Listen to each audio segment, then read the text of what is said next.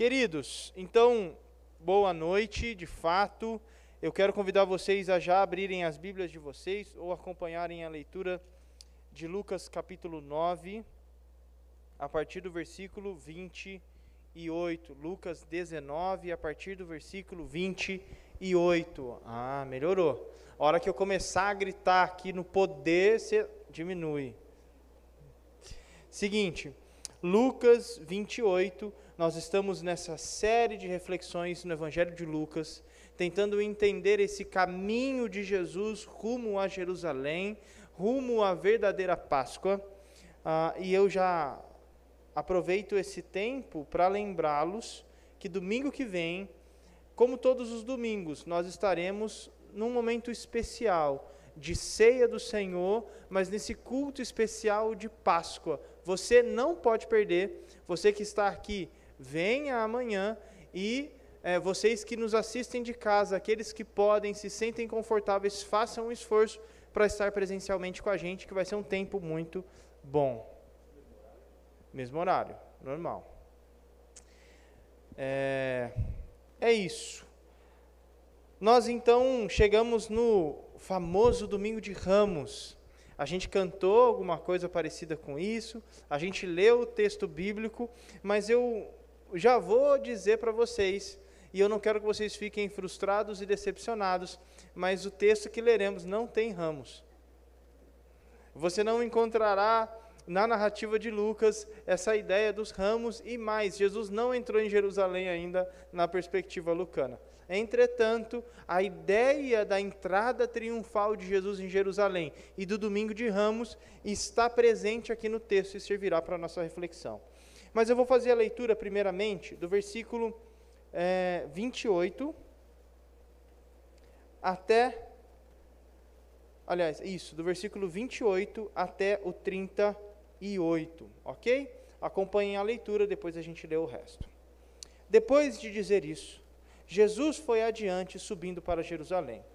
Ao aproximar-se de Betfagé e de Betânia, no monte chamado das Oliveiras, enviou dois dos seus discípulos, dizendo-lhes: Vão ao povoado que está adiante, e ao entrarem encontrarão um jumentinho amarrado, no qual ninguém jamais montou. Desamarrem-no e tragam-no aqui.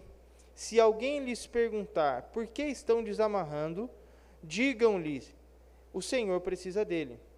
Os que tinham sido enviados foram e encontraram um animal exatamente como ele lhes tinha dito. Quando estavam desamarrando o jumentinho, os seus donos lhe perguntaram: Por que vocês estão desamarrando o jumentinho? Eles responderam: O Senhor precisa dele. Levaram-no a Jesus, lançaram os seus mantos sobre o jumentinho e fizeram que Jesus montasse nele. Enquanto ele prosseguia, o povo estendia os seus mantos pelo caminho. Quando ele já estava perto da descida do Monte das Oliveiras, toda a multidão dos discípulos começou a louvar a Deus alegremente e em alta voz por todos os milagres que tinham visto. Exclamavam: Bendito o Rei que vem em nome do Senhor, paz no céu e glória nas alturas. Até aí por enquanto. Bom, eu vou começar, antes até de entrar no texto, fazendo uma pergunta para você. Como é que estão as coisas? Não a sua vida, mas como é que estão as coisas?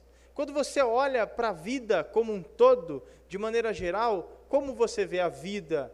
De maneira otimista, de maneira esperançosa ou assim, meu Deus do céu, a gente continua lascado, parece que não passa.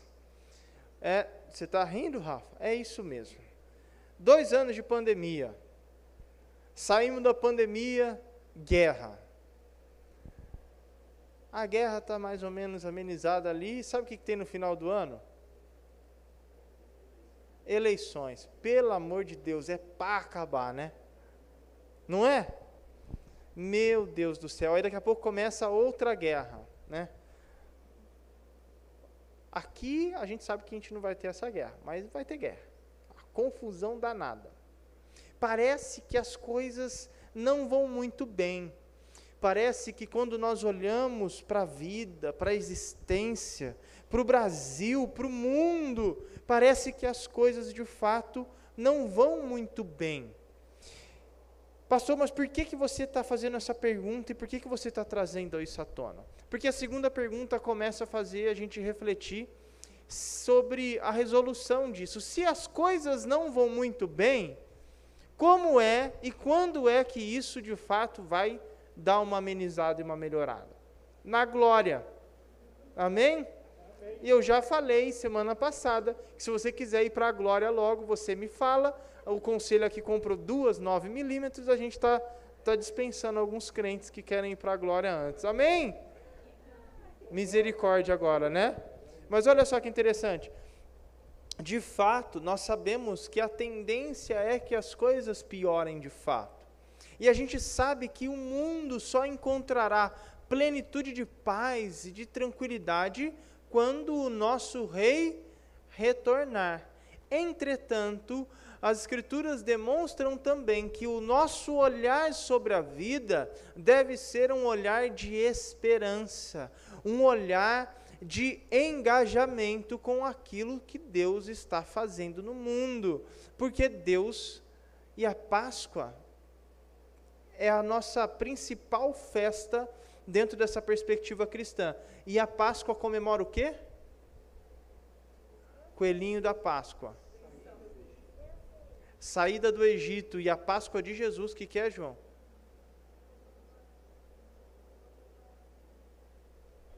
Ah, bom. É, ah, bom não, né? Mas é a ressurreição de Jesus Cristo. Todo mundo acredita que Jesus ressuscitou? E o que, que isso quer dizer? Que ele venceu a morte. Mas isso quer dizer o quê? Que ele está vivo. E se ele está vivo, isso quer dizer o quê? Nada, só que ele está vivo mesmo, só para ver se estavam espertos. Se ele está vivo, isso quer dizer que ele continua agindo e atuando na história. Se ele está vivo, a sua obra redentora continua acontecendo. E é por isso que os nossos olhos sempre veem a realidade numa perspectiva de esperança. E o que, que isso tem a ver com o nosso texto? Tudo, você vai ver. Porque o nosso texto, ele está totalmente conectado com o texto anterior, com uma tal de parábola das dez minas, do, do, de, de, de um senhor de nobre nascimento que saiu para ser coroado rei e voltaria.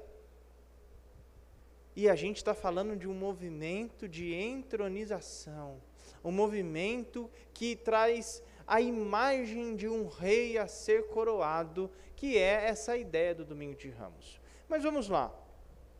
Antes até uh, de eu entrar propriamente no texto, eu vou trazer mais algumas informações precisas sobre o Antigo Testamento. O Salmo 118 já foi lido e lá dizia que Deus traria luz que Deus é, enviaria uma luz de salvação para o mundo, uma luz de salvação é, para aquele momento esquisito que o mundo vivia e que o povo de Deus vivia.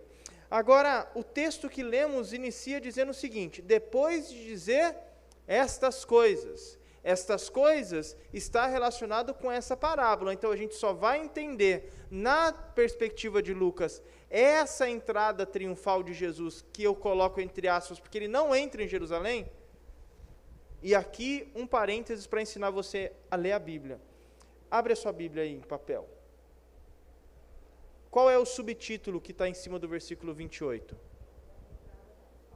Entrada triunfal. Mas Jesus não entra em Jerusalém aí. As escrituras, elas.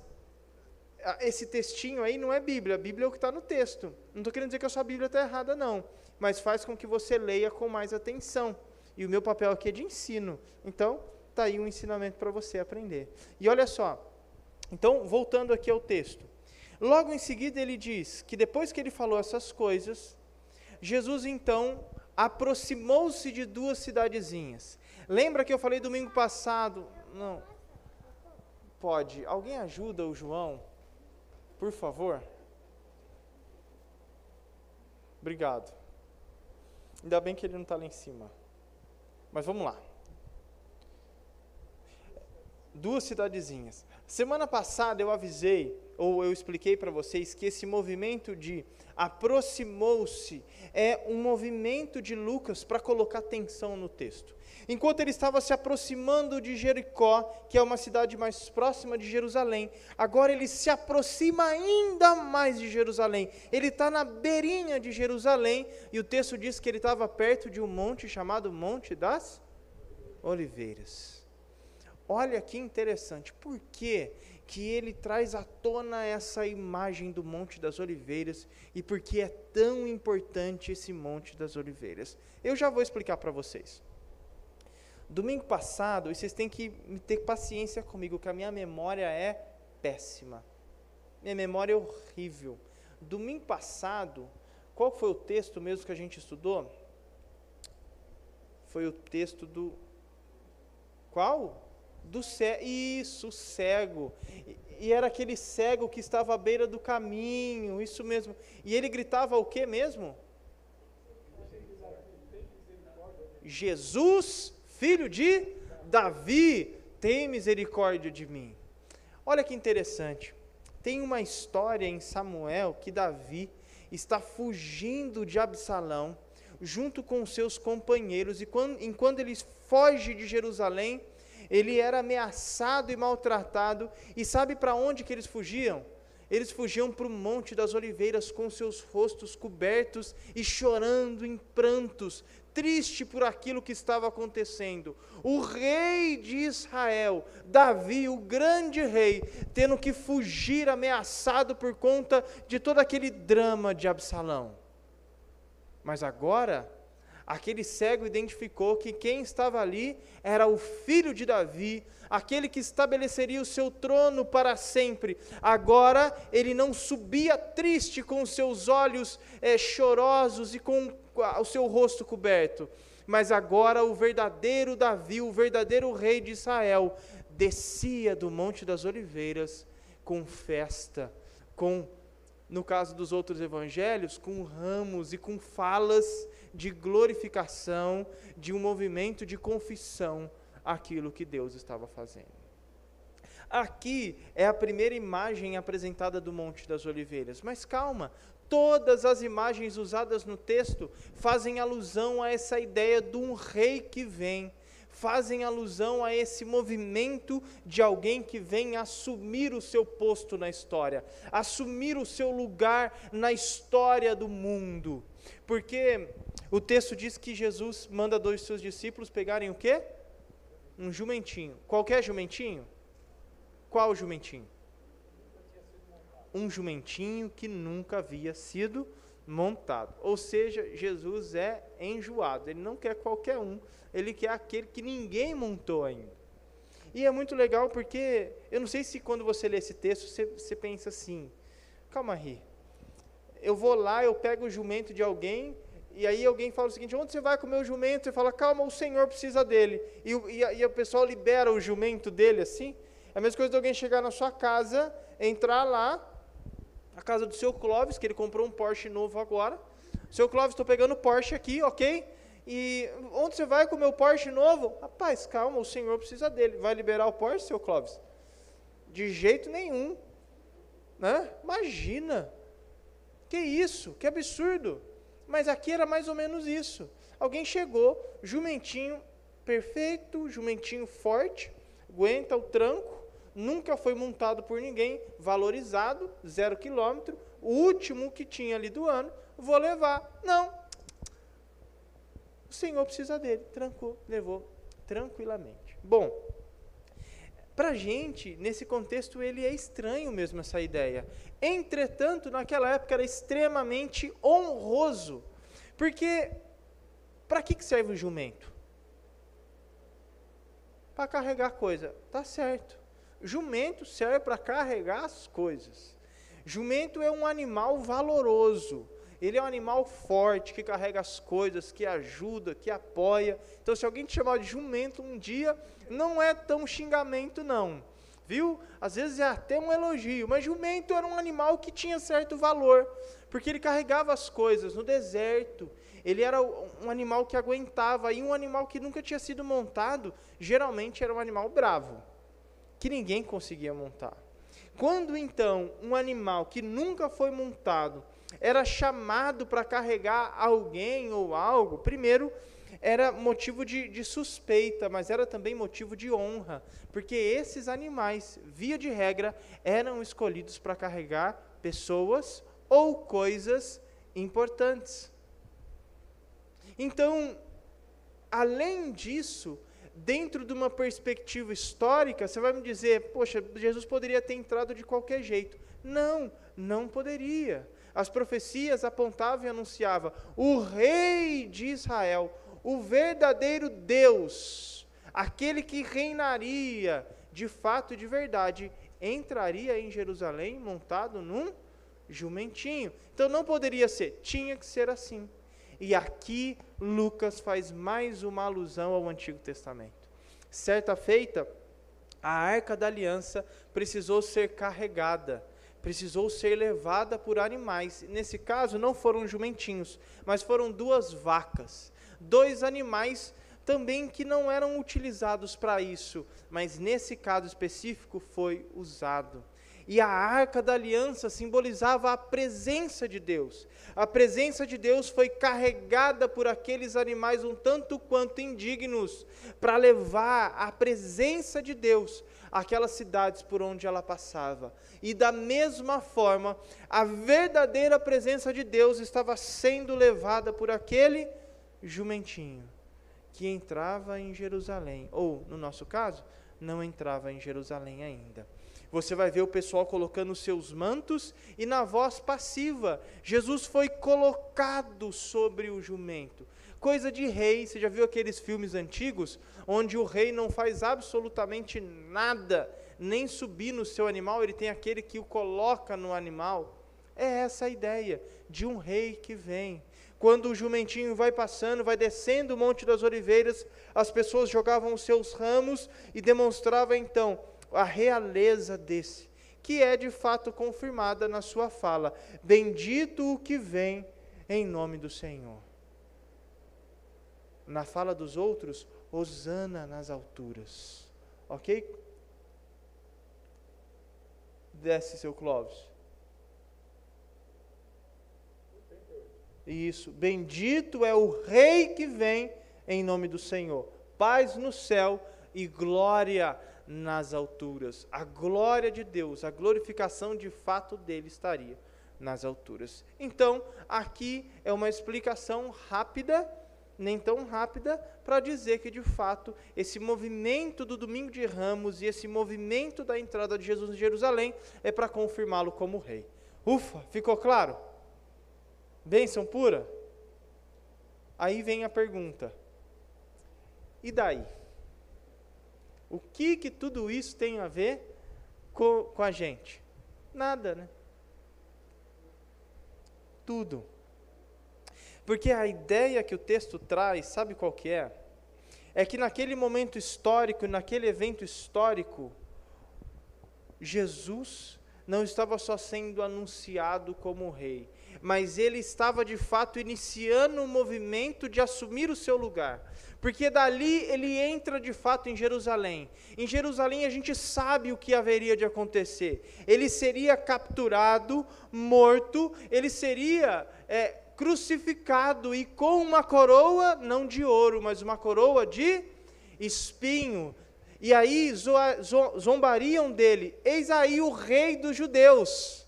Está aí o rei de vocês, um rei fraco, indigno, o rei de vocês que não consegue nem se livrar dessa cruz e da morte. Se você é Deus, desce daí, zombado e maltratado, ele subiu ao Calvário, foi morto, sepultado e ressuscitou ao terceiro dia. E quando ele ressuscitou ao terceiro dia, no encontro com seus discípulos, ele diz: Toda autoridade me foi dada onde? Nos céus e na terra e embaixo da terra. Eu reino em absolutamente tudo. Eu agora sou o rei da história. Jesus Cristo, aqui no domingo de Ramos, estava apontando para aquilo que haveria de acontecer e que hoje já aconteceu. Jesus Cristo é o Rei de absolutamente tudo e todos, nos quatro cantos da terra, Jesus é Rei. Pastor, bênção pura, e o que, que isso tem a ver com a gente? E o que, que isso tem a ver com a nossa história? E o que, que isso tem a ver com os dias de hoje? Muita coisa. Sabe o que, que isso tem a ver?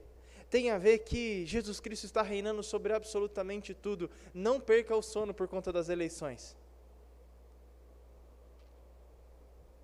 Não importa quem vai assumir a presidência do nosso país, Jesus Cristo é o nosso Rei verdadeiro.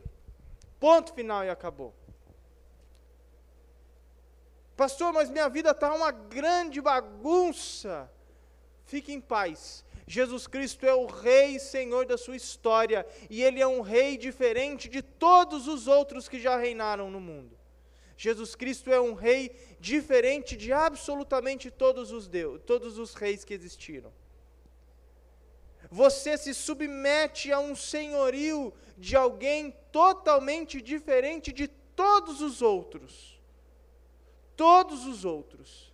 E a realidade da, dessa, desse reinado pleno de Jesus gera em nós possibilidades de respostas. E essas possibilidades de respostas farão com que nós entendamos melhor o que tudo isso tem a ver com a gente. Vamos lá. Primeiro, eu lembro que eu falei que esse texto estava conectado com a parábola anterior, e a gente precisa entender essa parábola. Se você olhar no seu texto, vai dizer que um rei saiu para ser coroado rei. Aliás, um homem de nobre nascimento saiu para ser coroado. E voltaria. Quando ele vai, ele chama os seus servos e diz o seguinte: Olha, toma aqui é, 3 mil reais para vocês. E ele dá uma ordem. Qual é a ordem que ele dá? Leia aí na sua Bíblia depois que ele dá esse dinheiro para o pessoal, para os seus servos.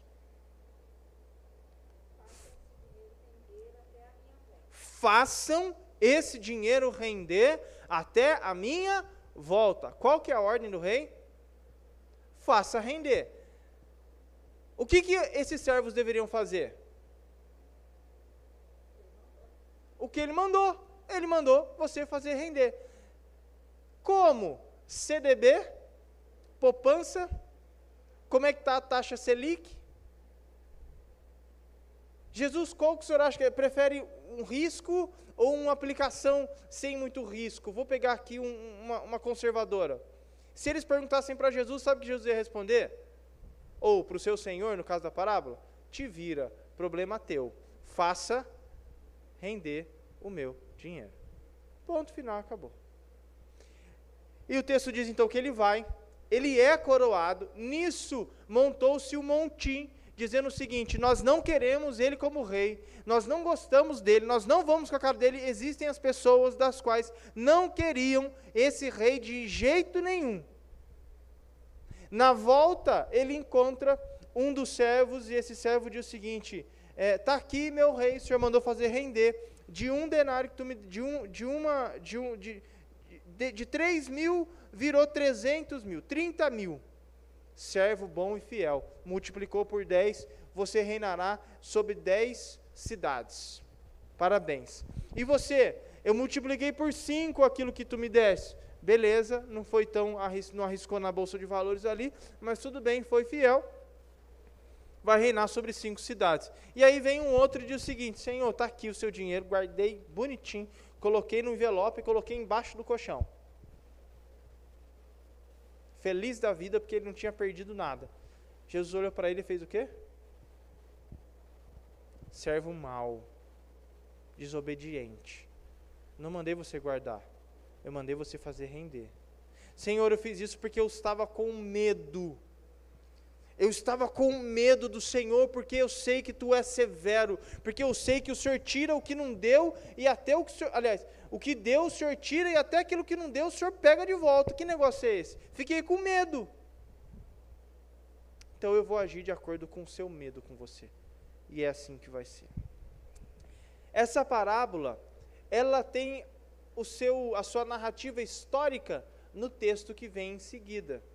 O texto que vem em seguida é justamente esse movimento de alguém de nobre nascimento que saiu para ser coroado rei da história. É a imagem que ele traz dele próprio, que seria num momento histórico sendo coroado. E você vai me dizer, mas pastor, o senhor está errado. Está errado. Jesus não teve nobre nascimento. Pois é, filho de carpinteiro, né? Não é? Filho de Maria, de José, não é? Sim ou não? Claro que não, gente. Jesus é filho de Deus. Jesus é Deus, é o Senhor da história. Como assim, filho de Maria? Ele é o Senhor do mundo. Nele tudo subsiste. Sem ele, nada do que foi feito se fez. Ele é o Rei dos Reis e Senhor dos Senhores. Ele é Deus. Veio ao mundo para ser coroado rei, não porque ele precisava, mas porque eu e você precisávamos. Ele veio se mostrar na história, ele veio trazer a face de Deus. E diante desse, desse rei que reina, sempre haverão três posições. A primeira delas é aquele servo fiel que obedece e que aqui é representado por esse povo que, quando vê aquele rei chegando, pelo menos de maneira é, figurativa, na imagem que aquele texto representa, são aqueles que o reconhecem como rei e se alegram com esse rei. Bendito é esse rei que vem em nome do Senhor, bendito é esse Deus. Uso dos textos sinóticos, Rosana nas alturas.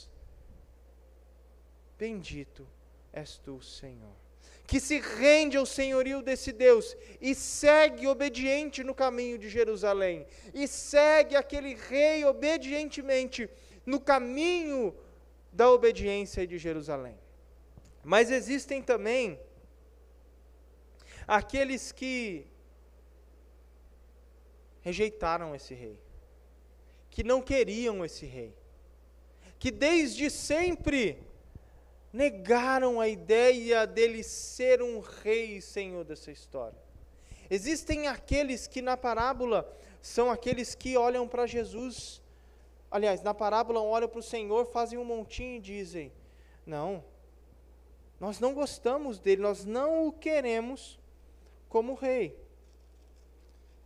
E no texto aqui, nós encontramos essa ideia muito clara dessa rejeição nas palavras dos fariseus. Olha só o texto que nós não lemos ainda. O versículo. Saiu daqui. 39. Alguns dos fariseus que estavam no meio da multidão disseram a Jesus: Mestre, repreende os teus discípulos. Alguns fariseus estavam no meio da multidão e repreendiam. Não! Como assim? Rei é demais. Jesus, a gente está vendo que o Senhor é diferente. O Senhor já tem batido nos fariseus aí, mas a gente continua aqui. Como assim? Bendito esse rei que vem em nome do Senhor. Como assim?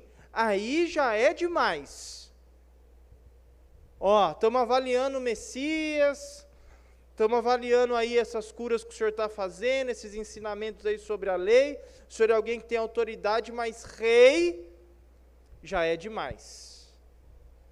Jesus, eu até gosto de você. Jesus, o Senhor até, um, até é um homem iluminado. Jesus foi um homem evoluído na história. Ele veio ensinar muita coisa para gente, muita coisa boa. Ensinou a amar o próximo, o amor vence, a gente acolhe, a gente ama. Jesus é um homem bom, foi um homem iluminado. Mas rei da minha vida, ah, já é demais, né? Eu gosto de Jesus. Jesus é gente boa. Jesus cura. Jesus multiplica. Jesus multiplica tudo. Jesus é bênção de Deus. Mas Senhor, Rei da minha vida, já é demais, né? Porque essa ideia de rei nem sempre é clara para a gente. Sabe por quê? A figura do rei é uma figura impositiva. Ele é imperativo. O rei mandou, você faz. O rei é aquele que é senhor. E o senhor, quando ele manda, você obedece. E a ideia da nação de Israel é que eles não tinham um rei judeu reinando sobre eles. Eles estavam sobre o Império Romano. E sabe o que acontece? O Império Romano era bonzinho. Pode ter a sinagoga de vocês. Os líderes religiosos de vocês podem ficar aí. Fiquem em paz. Nós, romanos, não vamos pegar no pé de vocês. Paguem o imposto direitinho, tá bom? Deixa o imperador com a conta gorda, né? não fica com essas ideias subversivas de um novo rei, de um Messias, que está tudo tranquilo. Roma era de boa. Tranquila. E aí vem o rei, que não é o imperador romano, que é o rei, que é aquele que vai mandar e você vai obedecer. Ele não vem para ser querido, ele vem para ser rei. Ele não vem para te, para te, para te levar com jeitinho. Ele não tem esse, esse negócio de, ai, é, vem por favor, vem ser meu discípulo. Você já viu Jesus assim na Bíblia? Ah, ia ser tão bom para você se você fosse meu discípulo. Vem por favor. Não. Você vai ver ele falando o seguinte: Deixa eu te falar, quer ser meu discípulo? Ó, a, a, a, as raposas têm os seus covis, o passarinho tem o seu ninho ali, mas aquele que me seguir, como eu, não tem um travesseiro para reclinar a cabeça. Quer me seguir? Vai, vem tudo que você tem, depois você dá aos pobres, depois você vem e me segue. Quer ser meu discípulo? É, calma, pode vir, mas antes, negue-se a si mesmo, tome a sua cruz e. Se não, não precisa. Acabou. Rei já é demais. Sempre terão esses que rejeitarão a pessoa de Jesus, que rejeitarão esse rei, que não querem esse rei, que até gostam de Jesus, mas não o querem como Deus, Senhor e Rei das suas histórias. Por fim, existem aqueles que têm medo. Existem aqueles que, como aqueles discípulos, aliás, é, que como aquele servo infiel, está com medo. Senhor, eu sei que o Senhor mandou, mas eu fiquei inseguro, eu fiquei com medo. Está aqui de volta o que o Senhor me deu. Eu sei que o Senhor mandou, mas era arriscado demais. O dólar estava subindo, o mundo estava um caos, Ucrânia sendo bombardeada, não estava um momento bom para aplicação eu preferi ser conservador, guardei aqui no colchão. E essa motivação dele foi por conta do medo. O medo que estagna e segura as pessoas. O medo daqueles que estão em meio à multidão. Que também é trazido à tona na perspectiva daqueles que, que mandam calar Jesus. Aqui é uma figura dupla e análoga. Fica quieto, calma. Calma. Vamos ter certeza que Ele é Senhor. Antes da gente aplicar, vamos esperar para ver se ele vai ser coroado rei mesmo. Vai que dá errado. Vai que o jumentinho tropeça, cai, ele bate a cabeça e morre ali mesmo. Vai que acontece alguma coisa e não tem absolutamente nada disso. Vai que ele é capturado e morto pelos romanos, e essa ideia de rei não vai para frente. Vai que não dá certo, meu Deus do céu. E se Jesus não for tudo isso mesmo? Existem aqueles que são paralisados e eles ficam estagnados com medo. Com medo de obedecer o seu Senhor e Mestre. Com medo de confiar em Deus Ainda existem crentes, homens, mulheres, discípulos e discípulas, que de algum modo reconhecem Jesus como Senhor, reconhecem Jesus como Deus, mas têm medo de entregar os seus caminhos, mas têm medo de confiar em Deus. No primeiro vendaval, se entrega, se, se prostra, se derruba diante das situações. No primeiro imprevisto, se rendem ao desespero. Não confiam no seu Senhor, diante da palavra dele, ide por todo mundo, pregai o evangelho, pregue o evangelho, pregue o evangelho a toda criatura, diante da oportunidade, se estremecem de medo, ficam em conflito. Eu não sei falar direito, eu não tenho uma boa análise cultural. Meu Deus, eu não sou tão inteligente para falar sobre esse assunto. Meu Deus, eu estou com medo. Meu Deus, aquela pessoa é diferente demais. Meu Deus, eu não sei o que dizer. São crentes, homens e mulheres, com medo e ficam estagnados, parados, paralisados diante do mundo.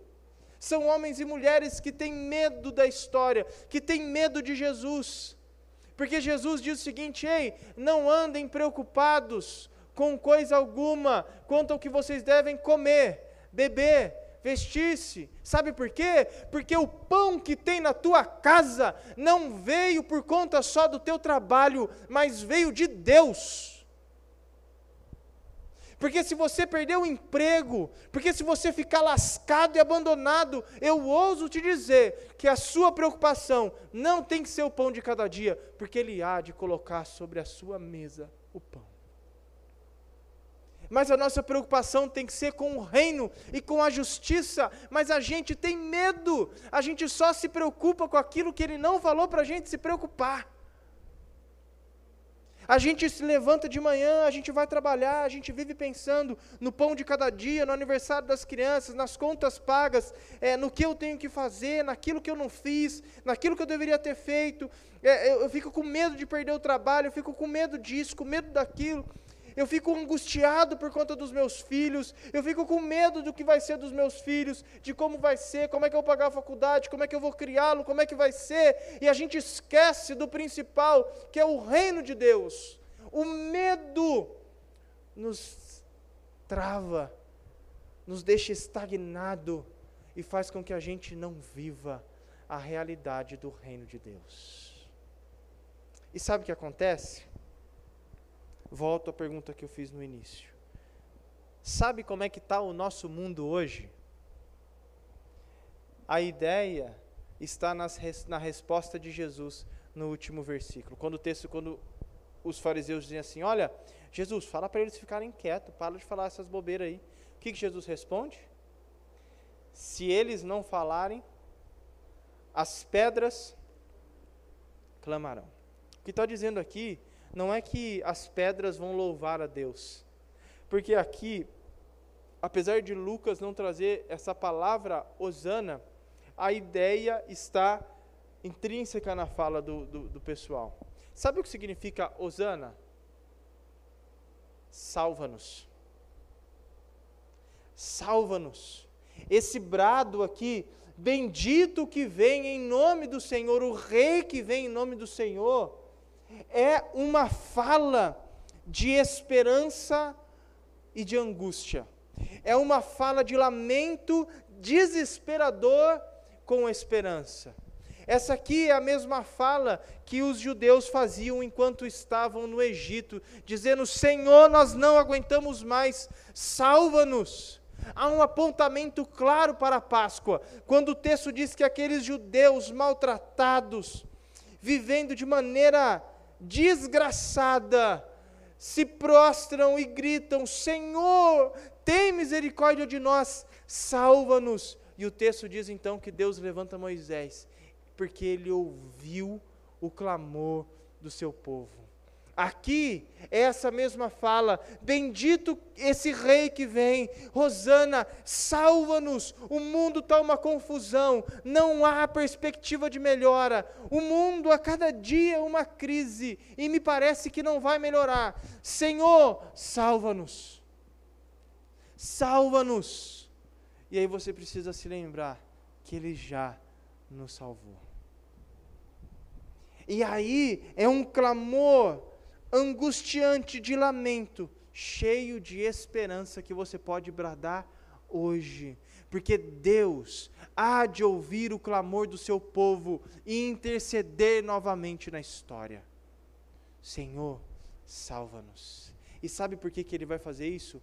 Porque ele é rei, mas ele é um rei diferente de todos os outros. E eu encerro aqui a minha fala dizendo para você por que, que ele é um rei diferente de todos os outros. Não é porque ele entrou num burrinho, enquanto os outros reis entravam num cavalo glorioso. Não é porque ele é humilde, se vestia como um carpinteiro.